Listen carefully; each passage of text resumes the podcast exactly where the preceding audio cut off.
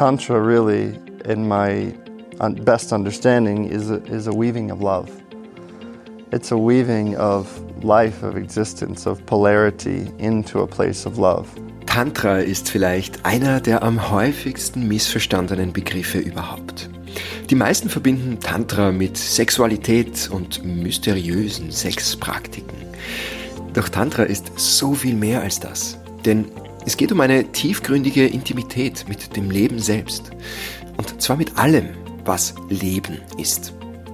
Mit Licht und Schatten, hell und dunkel, gut und böse, Liebe und Angst, Tun und Sein, Tag und Nacht, Denken und Fühlen, und als Grundlage all dessen, als die ursprünglichste aller Polaritäten in unserer dualen Welt sozusagen, die Dynamik zwischen maskuliner und femininer Energien in uns Menschen, in der Natur und im ganzen Universum. Ich kann dir gar nicht sagen, wie sehr ich mich freue, dir in der heutigen Podcast-Folge Aaron Kleinerman vorzustellen, der uns genau darüber erzählen wird und um die gewaltige Power, die hinter all dem steckt. Schön, dass du da bist zu einer neuen Folge von 1000 First Steps, deinem Podcast für das Größte in dir. Aaron ist Tantra-Lehrer und Autor von The Embodied Man. Außerdem leitet er Retreats und Workshops auf der ganzen Welt. In der letzten Podcast-Folge habe ich im Live-Update über einige der emotionalen Wellen erzählt, die mich seit meiner Ankunft in Bali in teilweise sehr heftige Wipeouts gestürzt haben. Ich mag diese Analogie zu den Wellen zum Surfen immer ganz gern, wenn es dich so richtig durchwirbelt und du nicht weißt, wo oben und unten ist. Es war Aarons Workshop zum Thema Power und Polarity, zu dem mich das Leben auf wundersame Weise geführt hat, der für mich zu keinem besseren Zeitpunkt hätte stattfinden können. Es war ein intensives Wochenende mit Praktiken, Ritualen und Teachings, mit denen mich Aaron genau dort abgeholt hat, wo ich es gerade gebraucht habe nicht in einer airy, fairy spirituellen Sphäre, sondern in der handfesten, teils turbulenten und erdigen Welt von Emotion, Verkörperung und den Polaritäten der menschlichen Erfahrung. Down to Earth, sehr anwendbar, sehr praxisnah, sehr nah am Leben und daher absolut transformativ. Und wenn ich mal an etwas angedockt bin, und so tick ich einfach, von dem ich spüre, dass es gerade richtig ist für mich auf meinem Weg, dann folge ich diesem Ruf in der Regel, ohne zu viel darüber nachzudenken. In diesem Fall war der Ruf so klar, wie ich es selten gespürt habe in meinem Leben. Und naja, nur eine Woche nach dem Workshop war ich dann also im Dschungel von Bali, inmitten der Insel, an einem wunderschönen Ort, neben einem Fluss, an einem Wasserfall, umringt von Natur und 24 Brothers, anderen Männern, und einer so, so wunderschönen, tiefgründigen, innigen Connection zu diesen anderen Männern bei dem Retreat von Aaron, bei seiner Initiation Journey, einem siebentägigen Tantra Men's Retreat, von dem ich ein paar Tage zuvor noch nicht mal gewusst habe, dass es das gibt.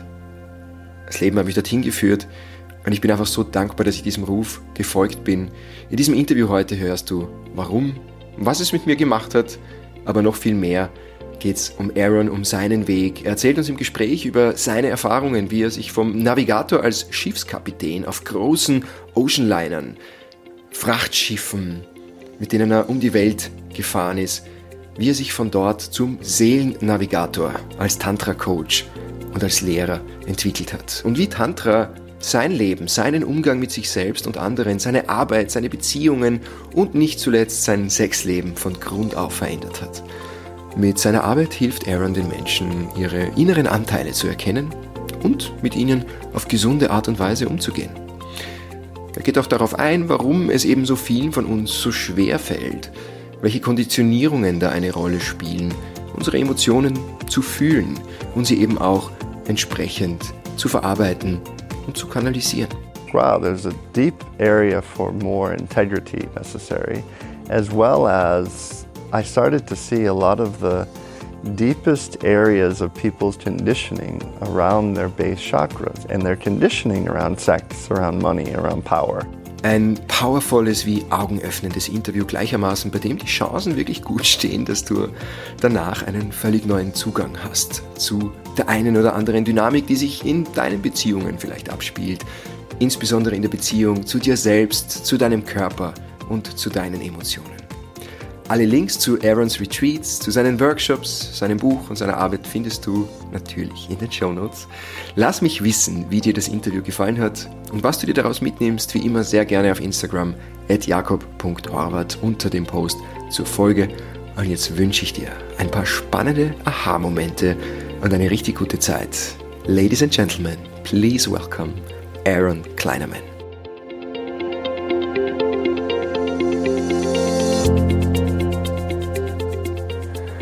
Right, brother. Now it's my turn to say, take a little breath in. Yeah.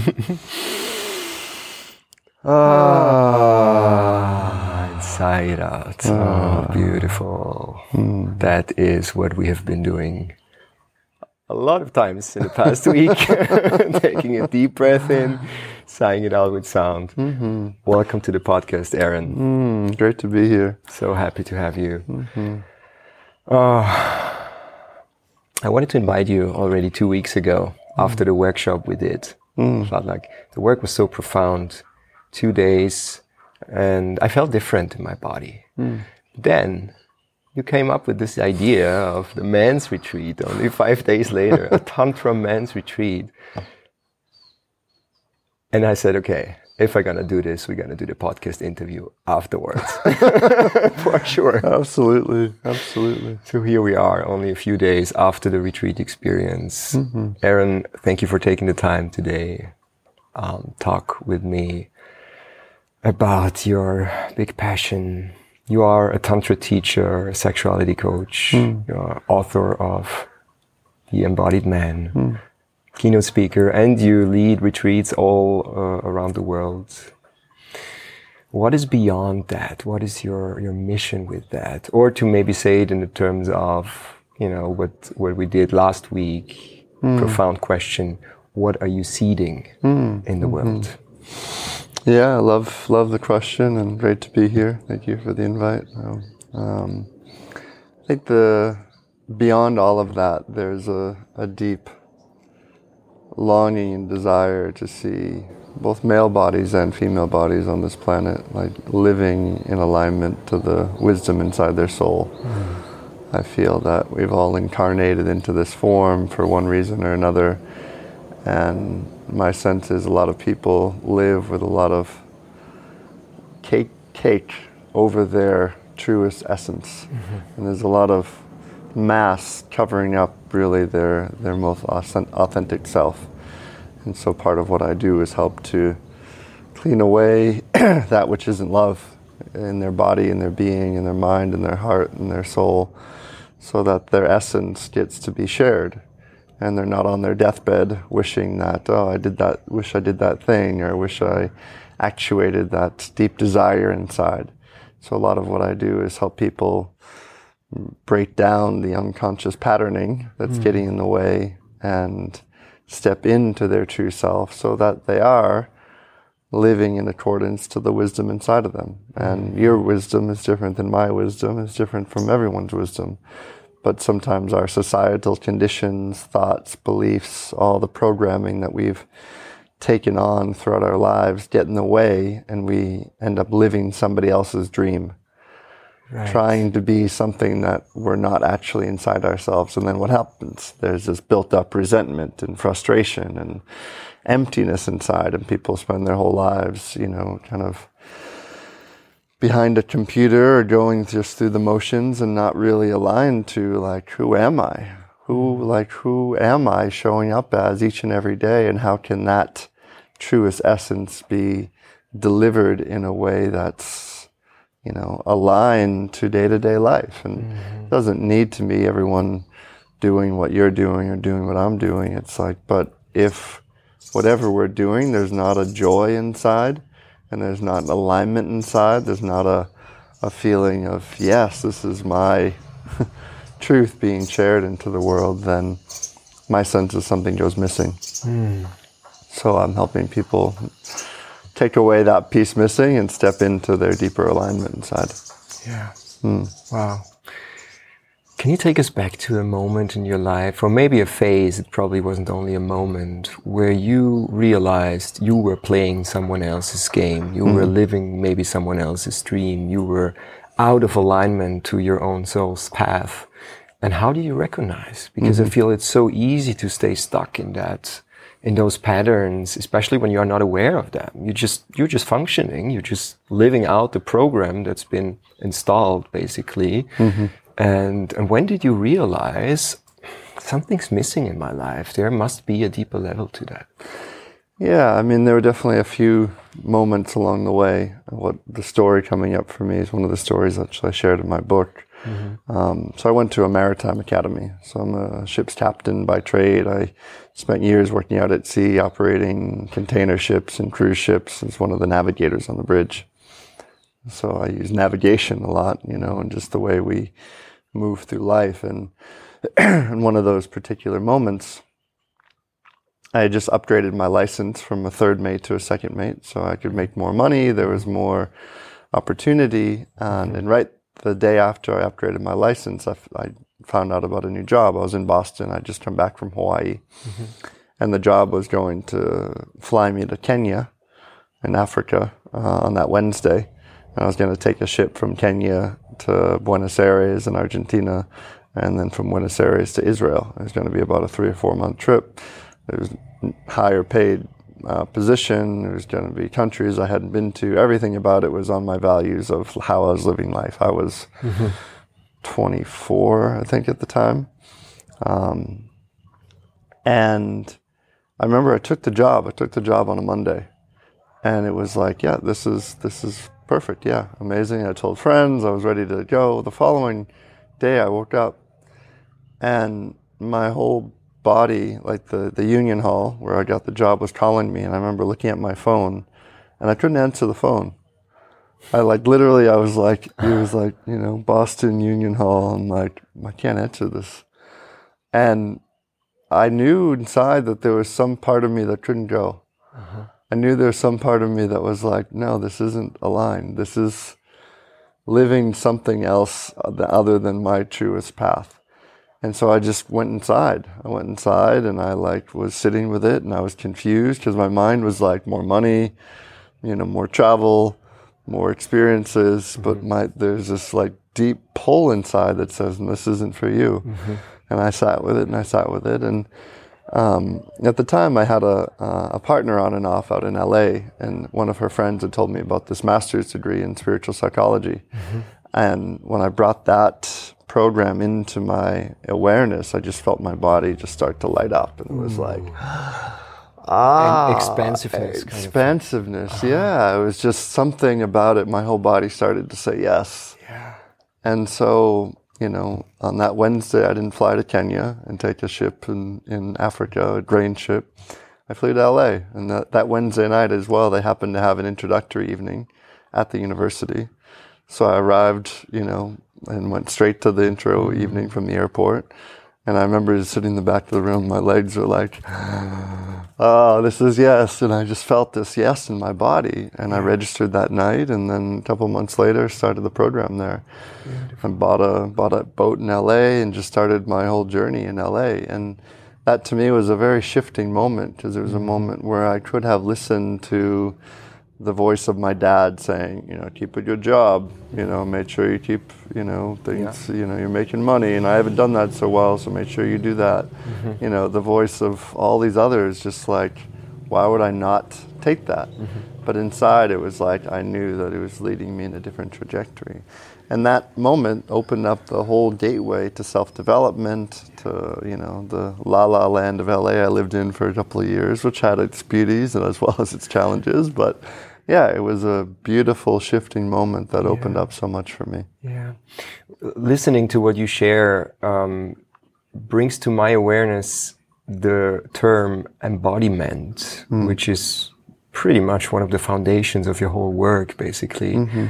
um, because you felt deep inside, and often we talk about that, right? Follow your heart's calling. But what does it mean? How does it feel like when mm -hmm. your mm-hmm. heart really speaks to you?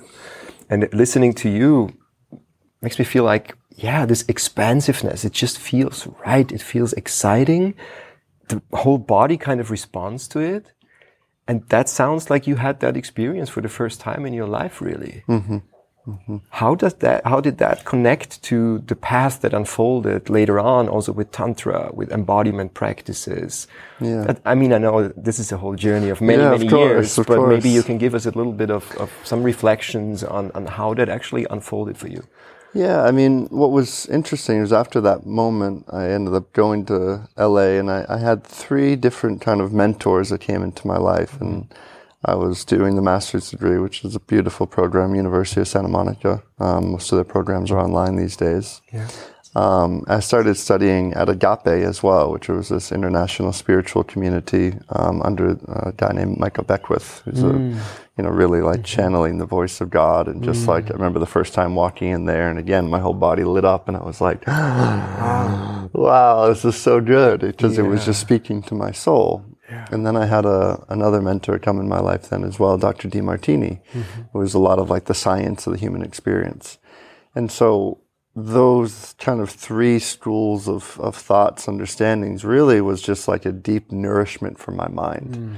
You know, there were aspects of embodiment in it, but it really was just like this feeding of the consciousess into things I've been longing to study and dive into. And I just, I was so thirsty. I was so like yeah. getting as much as I could. Uh-huh. And after about three years of that, um, you know, I was I was had my coaching practice. Mm-hmm. I was seeing clients on my boat in LA. I was teaching meditation. I would take people out on these sunset meditation groups, and it was brilliant. Like I was really aligned, and I was living, and this was you know everything was expanding, and but also like financially things. You know, I was I was finding my way. I was still a young guy. I was mm-hmm. you know what 20, 27, 26, 27 when I finished up that program, so mm-hmm. quite young. Mm-hmm. Um, and I had a friend of mine in Hawaii called me up and he was like, Hey, do you want to come back to the ship on the cruise ships? I'd worked out there before. And I remember thinking, and I was like, Oh, like that. So part of it just felt like this nourishment of getting a paycheck every week was like very excited about, you know. So I, mm-hmm. I said yes to that. and partly I was also very disillusioned I was very disillusioned by the whole LA land and the whole mm-hmm. self development land because what I experienced, and this is connecting the dots to embodiment, is that, including myself, there were a lot of concepts I understood. There were a lot of things that I could speak speak to. And I was also working for this big self development publishing company at the time and helping authors around the world share their stories of gratitude for some of life's biggest challenges. And I found that I was witnessing a lot of people including myself, teaching and speaking from stage, but their lives dictating something else. Mm. And I was like, this was all a joke. Like, mm-hmm. this isn't real. Mm-hmm. People are just saying all these things, and there's just a bunch of baloney behind the surface. And I'm like, I don't want that. Uh-huh. And I, I had to do a deep searching again. So I went back to Hawaii. I went back to working on the cruise ship. Um, and I did that for about three, four years. And I'd work for four or five months on the ship. I kept some coaching clients. And then I'd just get pack my bag and get lost in the world into groups, into retreats, into just soul searching. And, you know, I climbed in the Himalayas. I um, spent months in many different countries all over. And I was just searching and discovering and meeting. And, you know, I remember a time I was, uh, I was, I never wrote the book, but it's a book that's still alive in me. I was doing a lot of hitchhiking, mm-hmm. not because I needed to. I was just curious, just curiously meeting humanity, and like all the different caveats of that.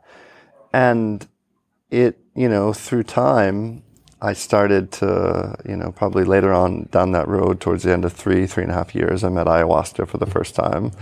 And, you know, felt this grandmother presence saying, you know, I know you're enjoying Hawaii, you're enjoying your travels, but maybe you want to go back to doing the things you were doing. And I felt, again, this full body yes. Yeah. And so I started leaning into this field again. And then I met, you know, I had this beautiful uh, tantric woman come in my life who really initiated me a lot into this path. Mm-hmm. And I started to see this world of self development that I knew very well, that I still was very connected to, and my sex life. And I started to see, wow, there's some interconnectedness here. There's some places that the some of the deepest fears, taboos, uh, areas of people's challenge is at our lower is at our lower chakras, our base. Mm-hmm. And so I started to meet some of my more uncomfortable areas around, you know, sex, money, and power. And then through kind of having this initiatrix into my life, life into the tantric field, I began to open up more into you know coaching and, and speaking and doing things like that. And then I started to notice that a lot of the people coming into my inbox were especially men having challenges with premature ejaculation and challenges in the bedroom. So I was like, okay, I'll just start to speak and, and work in this way. Mm-hmm. And not I never wanted to be a tantra teacher. I never wanted to be like I'm going to be a tantra teacher because in many ways tantra is very misunderstood and a lot mm-hmm. of people think that you know because it's quite true. A lot of people use tantra to get laid. Like I, I got laid a lot more as a as a navigator, as a sailor, than I do as a tantra teacher. so I'm very much the opposite, you know, in that framework. And as I began to step into this field, I'm like, wow, there's a deep area for more integrity necessary, mm. as well as I started to see a lot of the deepest areas of people's conditioning around their base chakras and their conditioning around sex, around mm-hmm. money, around power. Mm-hmm. You know, power at their solar plexus, you know, sex at their first chakra.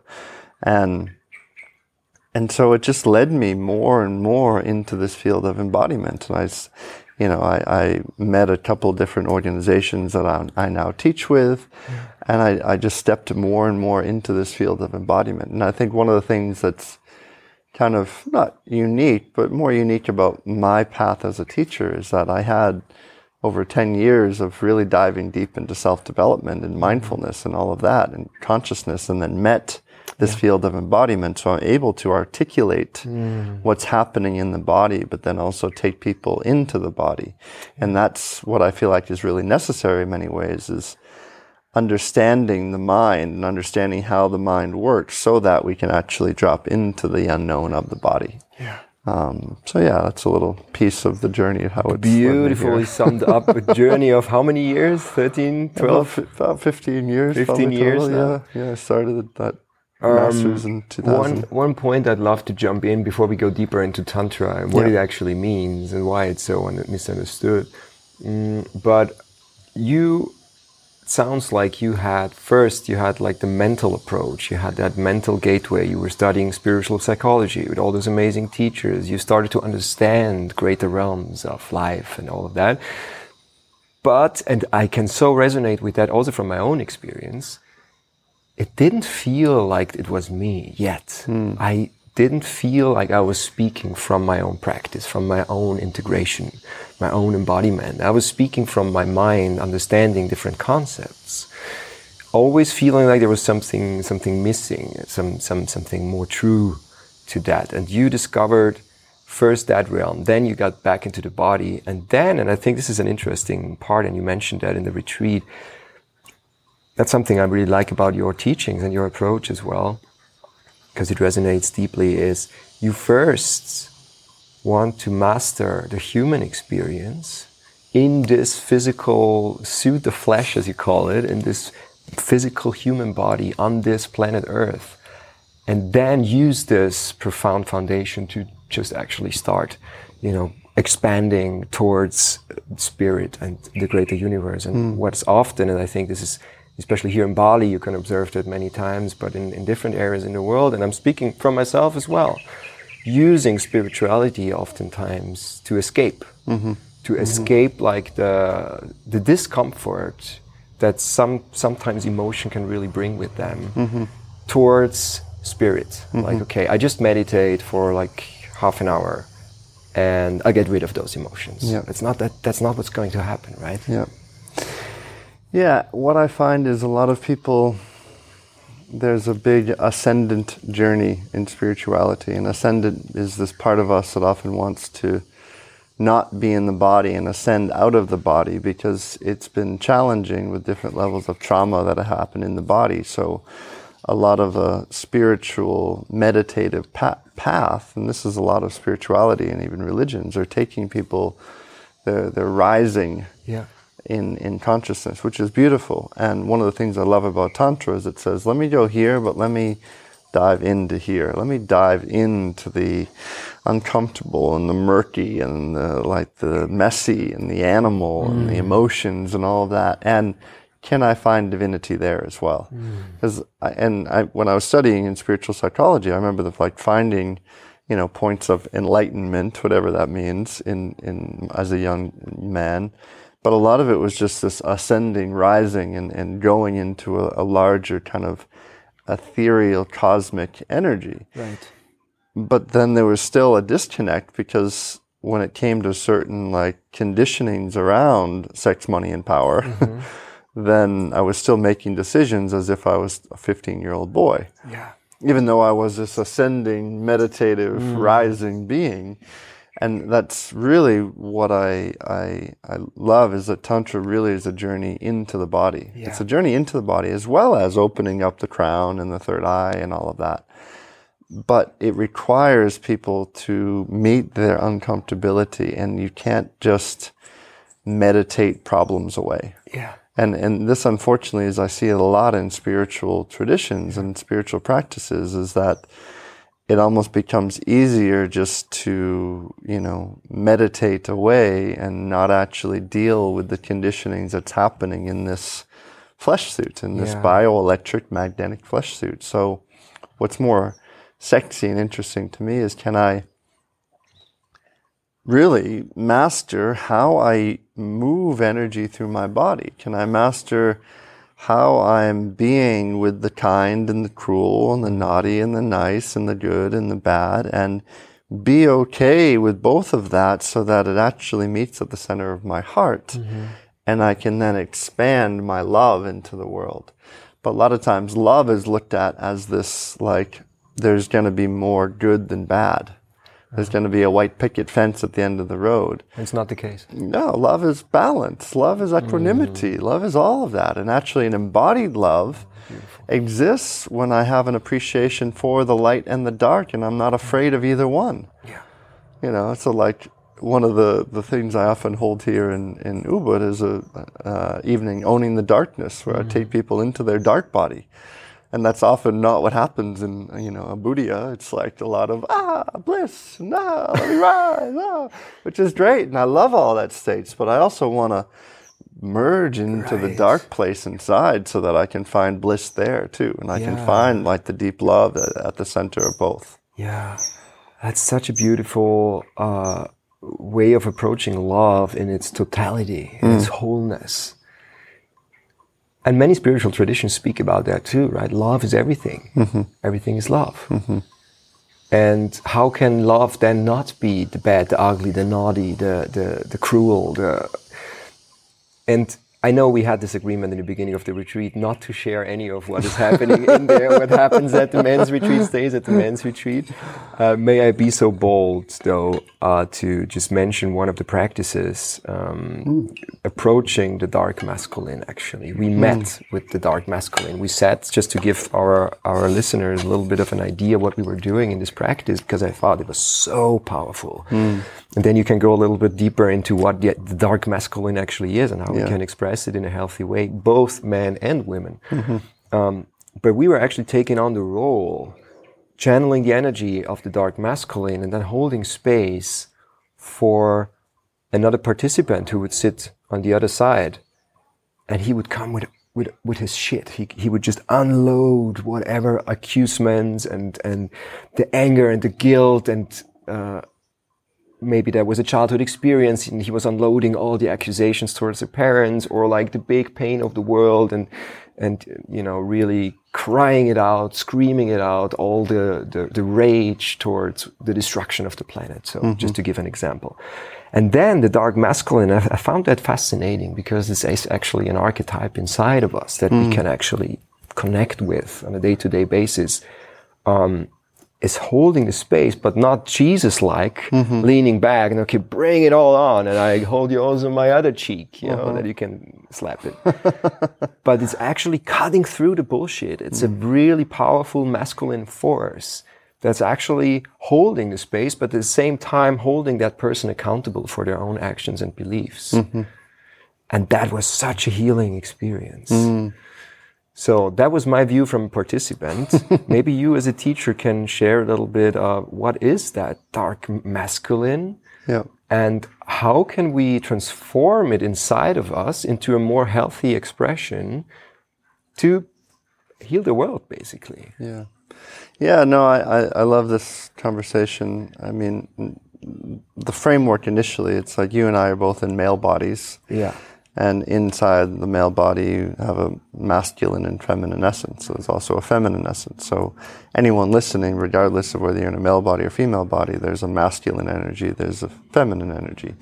And however you want to put in that into context, there's just different principles that are more associated to a masculine energy and more principles are more associated to a feminine energy. Such as Yeah, such as in a masculine energy, our phallus, our cock, our vajra, whatever name you want to put to it, lingam, it rises to penetrate to create life. The yoni, the pussy, the vagina, receives the semen, the, the receives the energy from the cock to create life. So there's a receptivity to the feminine and there's a penetrative essence to the masculine. Mm-hmm. That's just nature's way of how we exist that plays out everywhere in nature. everywhere. Yeah. So if I looked at masculine, feminine that way, and then I looked at masculinity in terms of a light nature, which, as you said, is kind of more of that like space holder, that Jesus archetype, that one that give me all of your issues, your sins, your problems. I'm going to listen. I'm going to love. And, and it's a beautiful energy. It's our capacity to witness without judgment and love unconditionally. And that, that is a absolutely powerful, potent energy in the world. it's a masculine Yeah, It's a masculine energy. And unfortunately, when people think of dark masculine energy, they often just think of the unhealthy um, energy of destruction and raping and pillaging and, and kind of the annihilation of things on the planet. And in many ways, most of the dark masculine energy we see is kind of in an unhealthy nature. It's especially male bodies, but not just male bodies, all masculine energy, utilizing that penetrative power to have power over others, hmm. to wake up this penetrative force and then to say, wow, there's so much penetrative force and I want to destroy others so I can get the pat on the back, Yeah. proving that I'm, I'm good, proving my ego. that I'm a powerful man. That I'm, I'm validating myself in that way. Yeah. And so part of what we journey into in this practice is a place of invoking that those unhealthy places that all the beings have towards the masculine energy and towards that penetrative power. And then those who are embodying into a healthy role to the best of their ability are utilizing that penetrative power to destroy anything that's not love hmm. to annihilate anything that is isn't vibrating and isn't expressing at a place of love and accountability. And that means that it's not always looking pretty and clean and compassionate and Jesus like. It's like, hey, I'm here. Yeah. We're here together and I'm done with your bullshit. I'm done with all the things where you're not stepping up and showing your truest essence in the world. And this mm-hmm. is one of the deep, powerful forces that's possible is when people do step up and they own their power and they say, Hey, my feet are planted on the earth. I know what I'm here for, and I'm going to destroy and annihilate anything that's in front of me that's not supporting love and above on this planet. That's not supporting all of the other bullshit, all of the other, you know, kind of atrocities and people who are just utilizing this penetrative power to validate their ego. So what's interesting to me is what happens when all of that falls away and actually what the dark masculine does is it creates safety. Because the feminine in us all wants mm. to know that we have a healthy protector. Mm-hmm. Wants to know that if someone walks in the door who's not there for love, that we're able to take out our sword and annihilate anything that we need to you know, and that doesn't need to be violence, but it's in many ways it's like uh, imagine two lions meeting in the forest or in the jungle. Like they both know how powerful they are, and they can just look each other in the eyes and, and take a walk away because they don't need to prove that power. They don't need to kill each other so nobody wins. Exactly. They just show each other, hey, we are both powerful. We meet each other on eye level. Let's just call it a day and you know be fine both of us. And let's rise together. Rise let's together. rise together. And and this is what's beautiful. so I find important that, that inside of these men's retreats is that when men's competitive spirit doesn't need to be utilized as a gateway to validate one's ego, and their mm-hmm. competitive spirit can shift from competition into comrades, ah. into, hey, you're a powerful brother. I celebrate, I salute you. Yeah. I know power because I see it in me. And I know there's things that you're going to be brilliant at that I'm not very good at. And there's things mm. that I'm great at that you might not be great at. And together, we mm-hmm. can utilize all of these unique gifts of our soul to express our wisdom into the world. But that requires a hmm. strong being in the body sensation and vibration. And that's not let me ascend out, but actually I'm here in the body hmm. expressing the gifts of who I really am. And that's, I think, the sexiest thing that we can do. It's so sexy. Hmm. and I feel it in, in, in myself and I'm amidst it. And it, I love that we actually have this interview right now. Like I'm still in the integration process, you know. And what I realized in the past days is um, I got more authentic in the access of my emotions. I felt I'm safer. I feel safe with my emotions. And now maybe reflecting a little bit from my experience and what you just shared to maybe give our listeners also a practical example of what that could look like. Cause I, I had, and I, I discovered that last week on a, on a, on a very deep level. Um, I was scared of my emotions hmm. most of my life mm-hmm. which is the reason why I was running away from them. I was distracting myself with alcohol, with drugs in my 20s, with a lot of parties, with also chasing women in my 20s. I was, that was like my way of validating myself mm-hmm. Mm-hmm. oftentimes because I have not learned in my childhood what it looks like to health in a, to, to ac- access and process my emotions in a healthy way hmm. because my parents weren't not really a role model. Mm-hmm. They haven't learned that either. They were hurt. They were overwhelmed oftentimes. There was violence in our family. Mm-hmm. So I just knew I never want to be violent in that way, way. Hmm. And I was scared of being rageous or, or angry or, so I was just distracting myself. Mm-hmm. Completely unaware. That was unconscious. It was like an unconscious program that was running uh, out. And now, when it comes to the feminine masculine dynamics, um, you said the the inner feminine, and I think that applies to the outer feminine, to every woman in a man's life as mm-hmm. well, wants to feel safe. Mm-hmm. She wants to be held, and she wants to be safe in her chaos and in her emotions. And my inner feminine didn't feel safe with my mm-hmm. emotions and with the chaos which is why I distracted myself from it hmm. because I was not in tune with my inner masculine, with my dark, healthy, powerful warrior spirit masculine mm-hmm. that was able to hold the space for my inner queen, for my inner feminine, for my emotions. Mm-hmm. And what I feel now is it's balancing out. Mm. Uh, so many practices we did in this in this in this week that actually enabled me to to feel more safe with my emotions mm. and express it on a daily basis. Mm-hmm. Um, so maybe you can give us from your experience an example of what would it look like? Let's say the example of a relationship between a man and a woman, or also between a man and a man, or a woman and a woman doesn't really matter, right? What would it look like if one of the two is not really in a healthy relationship with your own inner masculine? Mm. Or on the other way, if the woman, for example, is not really in tune with her inner masculine, mm-hmm. how would that play out in a relationship? Because I think many people can relate to that. Yeah, for sure. I mean, it, there's a, a lot of caveats to that. I would say one of the dynamics I often witness is that this inner feminine that's in a man's body often hasn't had a, a, a big seat at the table.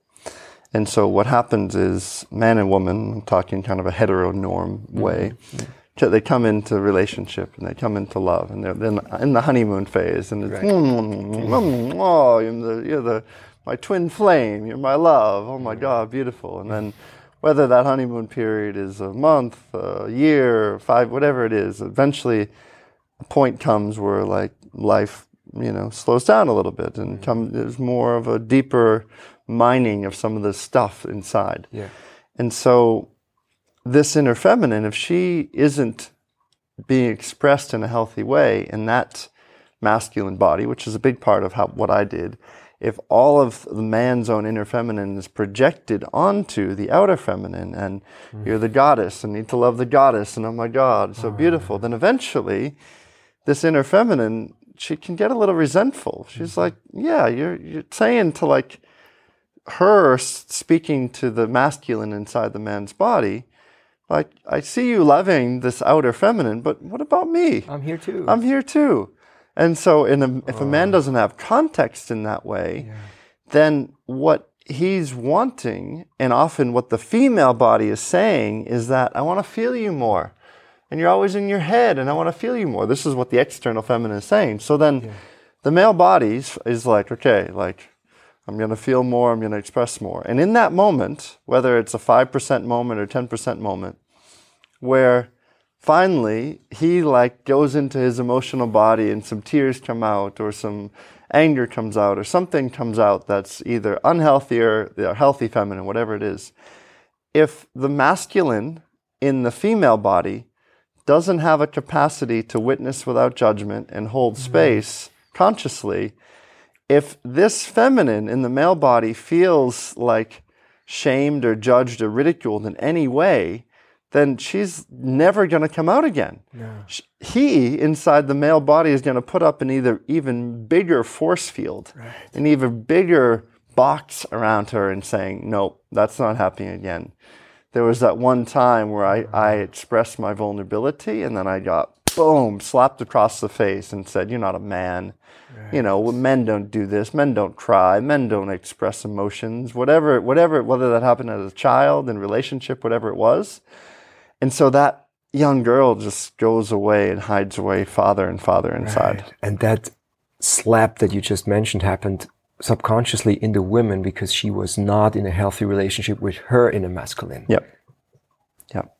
And so part of what healthy relating can start to happen is when both individuals, their primary relationship is their own inner union. Meaning my primary relationship and you know i've been in several long-term relationships or even when i'm in a long-term relationship i'm not currently right now. My primary relationship is is my man and woman inside mm. meeting and connecting and, and dialoguing and having their own relationship. And then when the external feminine is there I love and adore her, and I, I, I love the feminine. I absolutely I have such a deep appreciation, but I'm loving her, and not forgetting about the queen in me. I'm not forgetting about the woman in me. And, you know, to take this even further and, and just to plant seeds of, of deeper conversation, this is part of actually what I'll be writing into deeper in this next couple of weeks in the next mm-hmm. book I'm writing, mm-hmm. is in this relationship dynamic, you really have a foursome. Mm-hmm. So you have, you know, the normal kind of my masculine relating with her feminine. That's kind of the heteronorm place. Yeah. But then you also have my feminine relating with her feminine, kind of like sisters. Mm-hmm. In that relationship, what this feminine is looking for is a healthy big sister that's moving and expressing her emotional body in a healthy way. So, women, if you're listening to this and you get crazy and chaotic and throw shit at your man when you're upset, then basically you're saying to the woman inside of the man, Sister, this is what you do when you get upset. But if that's not doing it in a healthy way, then you're not setting a healthy example for the young feminine in the man's body. Right. So that means that when she finally feels like she can be upset, she's going to be a raging, chaotic bitch yeah. because she doesn't have a healthy role model. She wants a sister that's actually going to express her emotions in a healthy way. Yeah. And this, you know, in my last long term relationship, when we first got together, is the first time I'd been in a relationship where when we've had our first disagreement, she would pull herself out of the room. She would go to the bedroom. She'd beat some pillows. She'd do her emotional process and then come back into conscious communication with me. Yeah. And I was like, whoa. what the Whoa. I, have I've heard people talk about this before, but I've never seen it in action. yes. I've had a lot of you know, women in my life that talked about these things, but when they were upset, they still just projected all their shame on me. Yeah. And she wasn't perfect, but 90% of the time, that's what she did. And so in that moment, our sisterhood my young girl inside started to have a healthy oh. role model. She started to have a healthy big sister who was saying basically through her actions, Sister, this is what we do when we get upset. We don't blame, shame, and condemn the outside. We take responsibility for our emotions on the inside. Oh, this is profound, man. This is, and we beat the shit out of a pillow. Yeah, exactly. Yeah, it's one of the practices we did so many times, and it's so relieving. Exactly, exactly. And you're not hitting anyone, you're taking responsibility for the emotions that are in there. And so that's the, the, the, the, the sisterhood dynamic. The other two I'll speak into. The other one is kind of brotherhood. Yeah. Is, is, is a place of brothers aligning together, the masculine meeting one another and saying, you know, and the first time I really met this was that I was living down in New Zealand years ago. Uh-huh. And I was seeing this woman, we were living in community, and we were away for a weekend. And one of my friend's cars kind of had an issue with it. And, you know, I've worked on a lot of engines, I've done some mechanic stuff. And, you know, so we popped the hood and I was taking a look and just seeing what was happening. And then I see her roll up her sleeves and she's like looking at the engine with me. Uh-huh. And I was like, whoa, okay, like, okay, brothers meeting. Here is this uh-huh. like divine meeting of brotherhood happening in this moment. And that was a healthier example. Often the unhealthy example is that the male energy in a female body is often trying to prove itself because it, it's in a world where mm. masculine energy is where we think we need to lead from.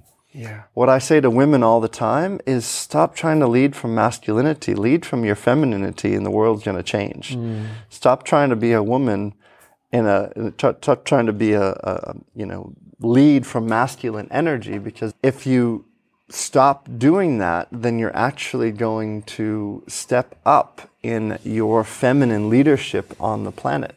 You're going to step up into a new trajectory, and then mm. instead of having competitive wars Right. And alpha beating uh, with, with, with masculine energy between each other, you're mm-hmm. going to expand in the possibilities that's there mm. in that brotherhood. Mm, wow. And, and, and secondly, well, lastly, is a contrasexual relationship, mm-hmm. meaning my inner feminine relating with her inner masculine. And 90% of the issues that happen in relationships are happening on the contrasexual level. It's basically one 15 year old boy or girl meeting another 15 year old boy or girl Throwing tantrums. You didn't listen to me. Blah, blah, Right. blah, This is what's happening so many times. Yeah. all the time. Yeah. Oh. So that that that foursome dynamic, Uh-huh. like there's a number of different books that have been written on it, like, Yeah. And it really starts to outline more of the issues that are happening in the world of relationships. and in the world in general when i listen to you because like the imbalance we see in the outside world in so many ways.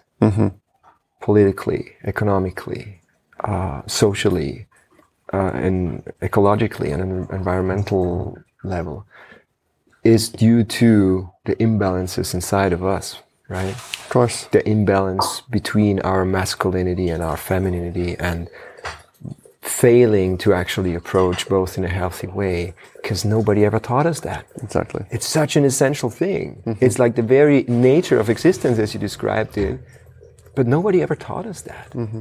Mm-hmm. Yeah, it, our emotional education, our polarity education, all of this is is never taught at a young age. Instead of we're just taught all math, you know, everything around consciousness, logic, and understanding. And I think if there was more of an emotional intelligence and emotional um, communication at a young age, we live in a very different world. Yeah. But we're living in a world that's driving towards more artificial intelligence and more mental cognition and all of that. So it's like generally the world I find going farther and farther away from the body. Yeah, and more unhealthy dark masculine energy taking over more power Yeah, and all yeah. of that. Yeah.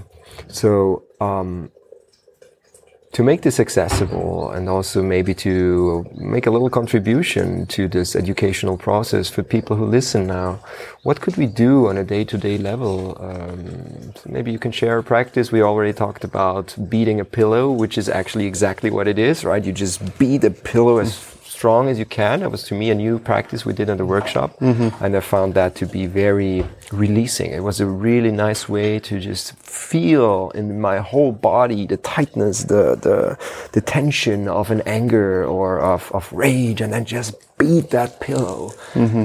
as much as like until I, I'm running out of, of, of, of breath, basically. Mm. And then suddenly there was some peace beyond that. Mm. And I was feeling this energy flowing through my body and being released. And that's it. That's what an emotion basically is, right? It's just energy flowing through the body if we allow it to, if, we don't hold on to it. If we, if we allow it to and we don't try to intellectualize our emotional body, which is a lot of what happens, Yeah. and just letting the body actually express what's there. So, you know, a practice that I, I, I shared it in the retreat, it's also in my book, uh, that's really changed a lot for me, especially around the masculine feminine dynamic. In my book, I call it everythingness and nothingness. Mm-hmm. Just meaning that in the morning, someone can have a daily practice, 10 minutes is all it would take. Mm-hmm. Five minutes, you put a timer on your phone and you go into your everythingness. You go into dancing, you go into orgasmic bliss, you go into beating a pillow, you go into whatever like sounding, breathing, nothing you're saying. It's just in the comfort of your own home, whatever like that erratic, wild self that just hasn't really been expressed, letting that energy come out. Yeah. In whatever shape, way, shape, or form, you're not hurting yourself, you're not hurting others.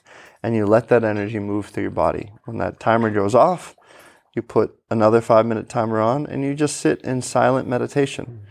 So, this practice is training both sides of your body, the masculine part of you that witness without judgment, that can mm-hmm. just w- witness silently what's present and what's there. Mm-hmm.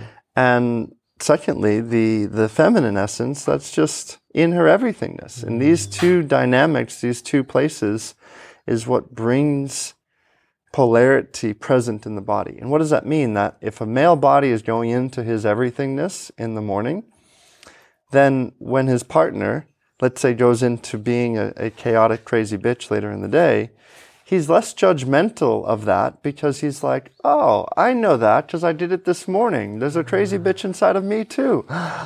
Oh, I can just love and accept and appreciate her rather than judge, condemn, and blame her. Yeah. So this is a dynamic change that mm. happens. So it gives people an embodied appreciation of polarity. Mm-hmm. And same same thing. If you're practicing that capacity to just witness without judgment, when you know the everythingness and then you also know just the stillness and the observer, when outside is getting a little bit crazy, instead of judging that outside, it's like, oh, okay, like the wind passing. Interesting. Oh, okay, there it mm-hmm. is. You know, mm-hmm. like a beautiful, strong, meditative mind. Both of those eh, are are very um, necessary for embodied mm. integration. Mm. And then even if you take it a step further, you watch the news, for example, and you see there is some crazy violence happening out there. Mm. Like worst of the worst. Let's let's make an extreme example. Yeah. And what really shook me in the, in the retreat is that when you said it's we tend to judge that, of course, because it's not me. I would never do that. Like I would never kill twenty people, mm-hmm. or I would never like be a corrupt asshole and you know screw over a whole country, whatever it is. And then you said, "Hey, that's a shadow side that you carry inside, and mm. that's the reason why you react to it in such a way, why you mm-hmm. judge it on the outside." because you have that inside of you as a potential, as a, as a shadow, and please correct me if I'm, if I'm not putting it in the right way, um, that hasn't been honored, that hasn't been seen, that hasn't been integrated yet. So maybe you can speak a little bit more about what we judge in the outside world we actually have inside, like having, and we all, you know, heard that many times probably, but to me that gave it a whole new level of experience, a profoundness to it. Yeah, and that's part of you could say kind of co- connecting back to before, like the healthy dark, Yeah. healthy dark masculine. It's it's looking at and recognizing the outside. If I'm judging someone as being a rapist and a destroyer, I'm not saying to go out and to do those actions, but to own the capacity of that energy inside of yourself. Yeah. And then it's less judgmental as this is bad and this is good you know, one of the greatest quotes I love is from Rumi. It says, Out beyond the field of right doing and wrong doing, there's a field, and I'll meet you there. And that field is a place of soul expansion, of soul enlightenment, of, of, of aliveness from inside. So when we can Mm. own Goosebumps when you when we can own our capacity to be a predator, to be a destroyer, to be all of that, then we're less judgmental on the outside. And then we can also make course corrections that can support individuals who have maybe made challenging decisions. And it's less like, oh, they're bad and they need to suffer forever. Put them into prison and. Yeah, that, exactly. And and you know, one of the most profound moments I've had a lot through the years is the university that I attended. One of the mm-hmm. things they do is a prison project up in mm-hmm. Northern California. Mm-hmm. And I've only done it once, but um, I went in and it's a high security, maximum security prison for this was female inmates. Pr- pretty much, you know, everyone in there was for there for either you know killing, you know, murdering, etc. Most of them in there for life and we go in there for a weekend and provide like basically our two-year education into a two-day weekend. So it's a lot, but it's just like the basic framework of that.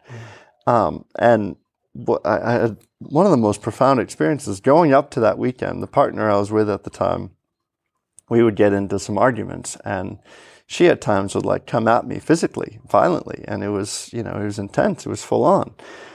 So in the drive up, like we got into one of these arguments, and I had my own piece in all of this. Like I was far, far from being a saint. Like I was learning mm-hmm. and growing a lot. And she came at me like swinging, and it was just like nervous system went into a bit of freeze.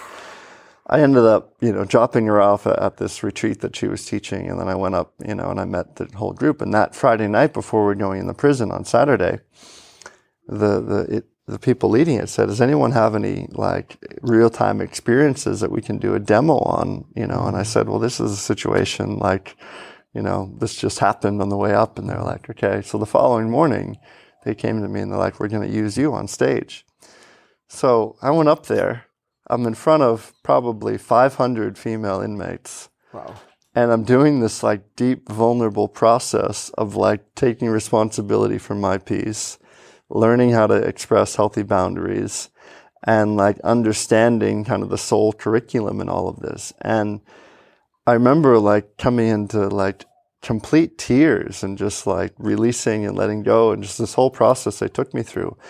And it was such a realization that like the women who were watching pretty much was an exact mirror for them pretty much all of the similar situations. Instead of you know them escaping away they pulled out a knife and they killed the man or whatever happened. So Yeah, here i was like in this complete vulnerability and it was such a change and a shift in how i move forward because it was mm.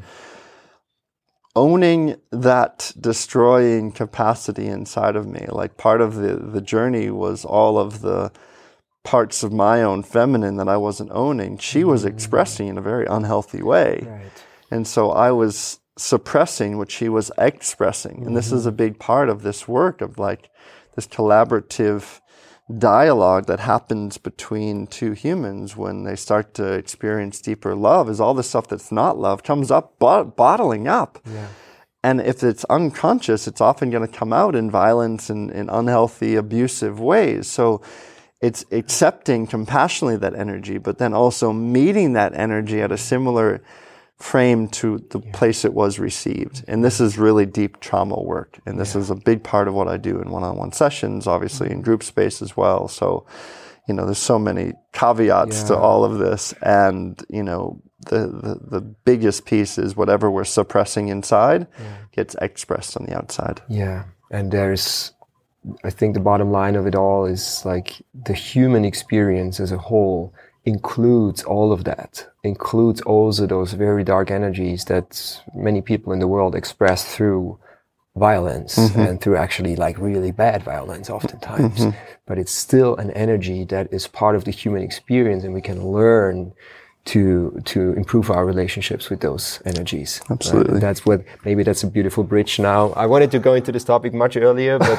maybe that's a beautiful bridge now um, to to tantra. Hmm. So, as you said, it's widely misunderstood. Many people have heard about it, but always connect something sexual to it, and it has that part.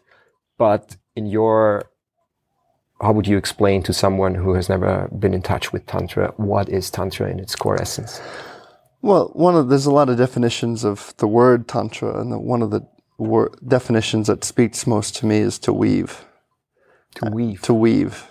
And so Tantra really, in my best understanding, is a, is a weaving of love. Mm. It's a weaving of life, of existence, of mm. polarity into a place of love. Mm.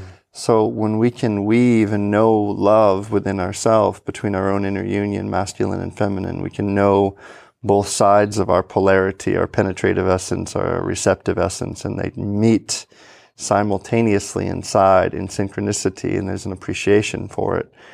Then love appears. Love becomes present. Mm. And love becomes the energy to which we move from. So Tantra is love. Tantra is, is, is, is love weaving itself through life. And the energy of that is, is, it works with sexuality, it works with emotions, it works with the mind, it works with the heart. Like you said, often it gets only associated to sexuality, but it's just one of the areas of tantra. Like you know, in, in a couple of weeks here in Bali, we're running. I'm running the Living Tantra retreat, which I teach with Embodied Awakening Academy. Every day is one chakra, but one day is more focused around sexuality. But there's still six other days.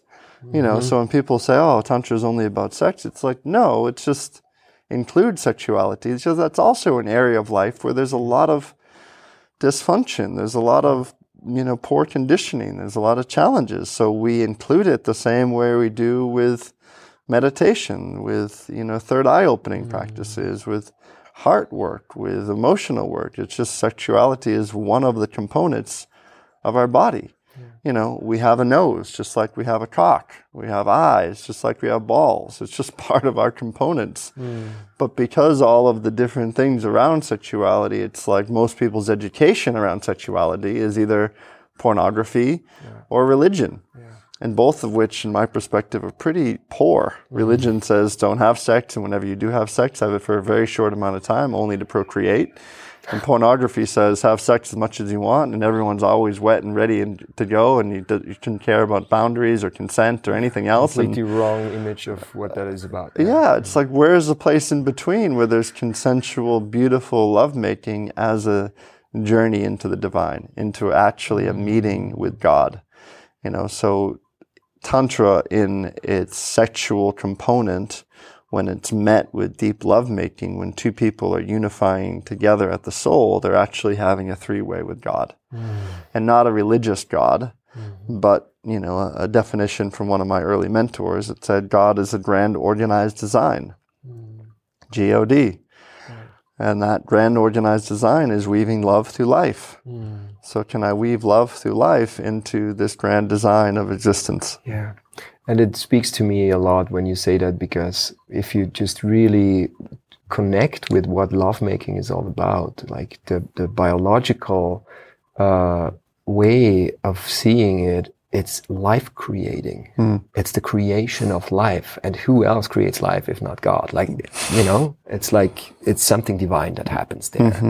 And in, in one ejaculation, uh, how many how many potential lives are in there? How many seem Wow, like fifty a- to five hundred million or something? Yeah, around 500 million at a high, you know, low. Five hundred 10 million. I mean, It's a lot, of, lot of little kids. but that's a lot of life force energy, right? yeah, exactly. And I feel this is also something um, when pornography, and it, I feel like it's it's really taking over. Hmm. Like we had we had that question in the circle, like how many of you men, Damaraj, the co-teacher, asked Mm-hmm. that question.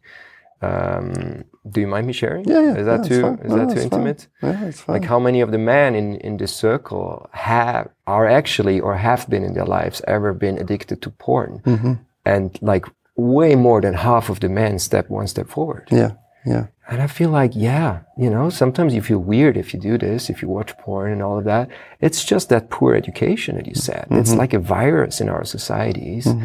And giving away all that life force energy with every ejaculation as a man, for example. What else could we do with it? Well, we can do a lot with it. You know, I, I, I share a story off in the, the book I wrote, you know, a year and a half ago. Um, you know, I, I had been, my partner at the time had been making love every day for almost a year and a half, two years, and then she went back to Australia to be with her kids. And Wait a minute. know, Every day for one for how many? oh, Two a year and a half, Year and a half? two years, Every day? Yeah, yeah, yeah. You know, just having our lovemaking, having our connection together when Mm-hmm. Good our job, bodies were always, you know, whereas during COVID times as well, you know. Yeah. Um, How did it look like if you if you feel like sharing? Yeah, in the morning, usually uh, an hour of, of connection. You know, it doesn't mean we're having penetrative sex all the time, but we're in, you know, conscious union. We're in mm-hmm. conscious. It's a morning practice. What it's a beautiful morning practice. It's, a spiritual practice. It's a spiritual practice. What does it do? You're breathing, pranayama. You're moving. You know, dance, movement, expression, and you're you're you're being with breath, sound, and movement, which is tantra, which is which is all of this. So it's mm. the best morning practice I can think of, and it brings joy and aliveness to the body. You know, you don't need to be creating life every time, but you're creating connection that's bringing in, you know, touch to the body, which opens us up, and and yeah, it's a it's a beautiful, beautiful morning practice. So yeah, after making love almost every day for a long time, she went back to Australia. I um, had one of these men's retreats that got pushed back a month because of some COVID regulations, and I found myself with a month free. I just moved out of my house, and I thought I'd had this download on a whole um, vision for a book I wanted to write. I thought I'll just go and write it. And so basically, all of that creative energy that I've been using for lovemaking, I then channeled into a book. And 350 page later, and a you know bestseller in seven countries around the world. That was a that was a book that was created. That's so amazing. you know that to me speaks to the potent and, and the create, creative power that is held inside so lovemaking you know i'm just about to go write another one um, in the next couple of weeks here so yeah i think it's the energy that brought you and i together your mom and dad mm-hmm. egg and seed you know mm-hmm. meeting you know creating life and mm-hmm. having this moment now. It's like it's a potent powerful force in the universe and i don't know of a more po- potent powerful force that we can you know utilize every day of our lives. Yeah. So much potential in there. hmm. Oh. Oh. I could go on for hours with you. you know, talk, obviously, but the Bali, the Bali heat is taking on this noon, and Bali it's getting hot and on. sweat's running. And um, I want to bring this to a completion with you, brother. Um, what is what is your um, like? What's your vision? Like, what's a what's a bigger vision you have for for this earth? Yeah, I love that. Um, bigger vision, it, it's, you know, back to what I was saying before with helping people master the human experience, wake mm-hmm. the wisdom of the soul, and also return to the earth. Mm. Like, you know, for me, I, I, I just purchased some land up in the north of Bali, building a home up there. Like, I love just having communion with the earth. And I think more people that can have communion with the earth and not concrete jungles, I think that we're going to start to do better. So I think people that can, you know, live and breathe in connection with others. We don't need to isolate. I think it mm-hmm. takes a village to raise a family, not just two burnt out parents that get frustrated and annoyed with each other and then end up divorcing and then the, mm-hmm. the children just play the same paradigm. But rather if we can have a more community Aquarian age, we are stepping into a new age in time and space and history that we can return to the earth, we can be in communion with Mother Nature. Mm-hmm. And it doesn't need to be some hippy dippy paradigm. It can just actually be have a veggie garden, connect to, you know, connect to our roots, connect to these beautiful trees around us. And, you know, you don't need to live in Bali to do that. Of course, we live in a beautiful paradise here. But finding a way to, yeah, like be okay and learn to express, move, and vibrate the things that are happening inside, and then share a deeper relationship with those around you mm. and and the earth around you as well as your beloveds around you. Mm. And if you're if you don't like something, then don't do it anymore. exactly and really listen to that same voice that you heard back then before embarking on the ship in kenya yeah. your whole body vibrating and the same voice that i heard before i signed up for your retreat brother mm. Only 10 days ago. And hmm. my whole body was like, there was goosebumps. Hmm. I, bre- I, my breath was so deep. My heart was pumping. I could hmm. feel it in my whole body when I was reading the description on Facebook. I just knew I had to do this, even though it was an unexpected expense. It was kind of not planned and, you know, all of the things. My mind was kind of finding excuses. I'm so happy I did. I really uh, kind of careful with, you know, putting it that way, but I really feel it's it's been a, a profoundly change, life changing and transformative experience. So, hmm. yeah, thank you so much for that. Hmm, thank you so thank you. much, and uh, yeah, make love, not Make war. love. and and thank Every you day, maybe. th- thank you for your courage to listen. You know, there's a lot of lot of men that, especially right now, that are struggling, that are suffering, that don't necessarily have a voice to listen to inside themselves. So, mm. Thank you for setting the example of learning from that courage. And I, and mm. I, my deepest desire is the things you've learned and, and taken, you get to express and share in your own vocation, in your own social life, in your own world to inspire a lot of men, especially on this journey. So thank you for doing this work. Thank you for acknowledging that, and mm. I definitely see this happening soon. There's mm-hmm. so much life force energy inside of me that vibrates on a much higher level now. Mm-hmm. I feel so in tune. Mm-hmm. It feels amazing. Mm-hmm. Brother, I'll, I'll, I'll put all the links to your work, your book, your website with all the retreats all around the world. There's also one in Prague. One of the men's retreats is in Prague next summer, I think. Yeah. So that's quite closer to our listeners. Yeah, Prague, Finland, Portugal. Those are the three locations for summer of 2023. Put all the links in the show notes. Deeply appreciate you. Thank you, thank you, thank you for being in the podcast and sharing Thank all you. of that with, with us. Thank you, brother. Thank you. Oh wow, das war wieder eines dieser Interviews, wo ich am Schluss auf den Knopf drücke, um die Aufnahme zu beenden. Dieses Mal schweißgebadet, wir beide. Und dabei so eine Erfüllung in mir spüre. So ein dankbares Gefühl für das, was ich tue und eine Verbindung zu meiner Bestimmung, zu meinem Purpose und zu jedem Schritt auf dem Weg. Auch und vor allem zu denen, die manchmal einfach nicht verständlich sind, die unangenehm sind, die wehtun. Ich freue mich, wenn diese Energie beim Hören des Podcasts auch bei dir ankommt und dich die heutige Folge dazu inspiriert hat, einen Schritt weiter in deine Kraft zu gehen, in deine Freude und in die liebevolle Entfaltung deiner authentischen Wahrheit auf deinem ganz einzigartigen Weg durchs Leben.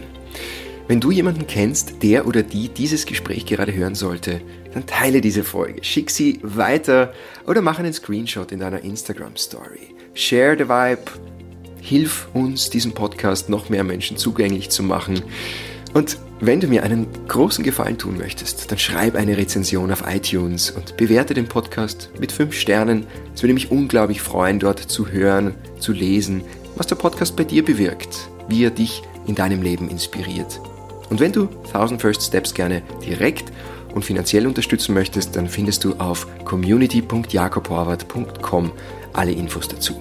Außerdem wird in Kürze wieder ein Platz frei in meinem One-on-One-Coaching-Programm, in dem du mit mir gemeinsam ein paar Schritte weiter gehst auf deinem ganz individuellen Weg in deine Einzigartigkeit, in deine authentische Kraft, in deine liebevolle Wahrheit und eine tiefe Verbindung aufbaust zu deinen Emotionen, deiner Atmung, deinem Körper und deiner authentischen Bestimmung auf dieser Welt. Mehr Infos dazu findest du auf jakobhorvath.com slash coaching und unter dem Link in den Shownotes kannst du einen kostenlosen und unverbindlichen Discovery Call mit mir vereinbaren, in dem wir gemeinsam schauen, ob wir zusammenpassen, ob wir ein energetisches Match sind und wenn ja, wie ich dich auf deiner Reise ideal unterstützen kann. Vertraue deiner Reise, vertraue dem Prozess, lass dich ein aufs Leben. Das wünsche ich dir. Von meinem Herzen zu deinem Namaste, dein Jakob.